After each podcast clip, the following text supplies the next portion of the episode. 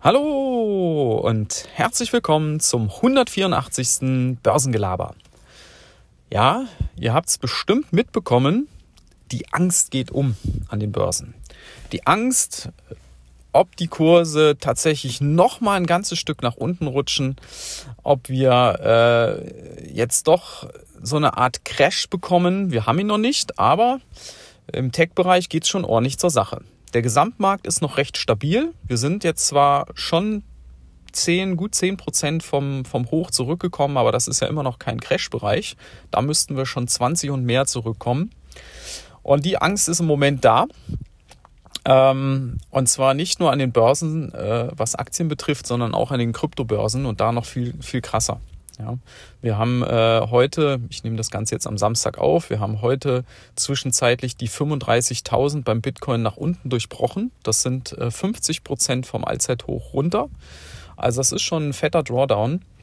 Und die Frage wird jetzt sein, wie eröffnen wir am Montag? Ja, wenn ihr das jetzt hört, dann wissen wir es schon. Ja, äh, bekommen wir tatsächlich eine richtige Panik oder erholt es sich wieder ein bisschen, entspannt es sich ein bisschen?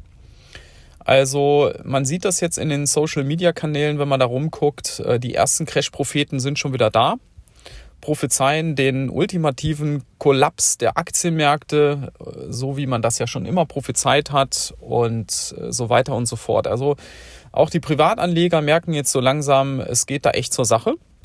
Also wenn selbst eine Netflix an einem Tag über 20 Prozent nach unten kachelt, dann wird es so langsam ungemütlich, weil das sind ja auch keine kleinen Buden.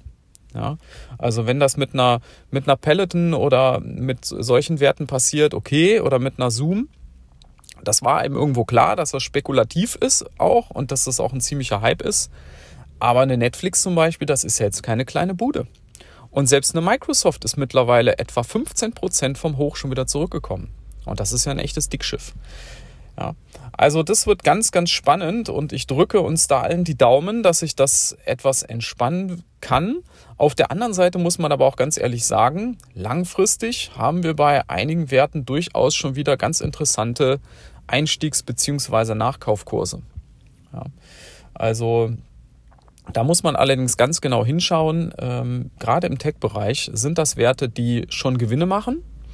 Wie stabil ist das Geschäftsmodell? Oder sind das Werte, die äh, zwar eine schöne Story haben, aber wo noch bewiesen werden muss, ob das wirklich läuft? Ja, in diesem Sinne hoffen wir auf einen guten und entspannten Auftakt. Ich wünsche euch in diesem Sinne auch einen guten Start in die Woche und bis dann.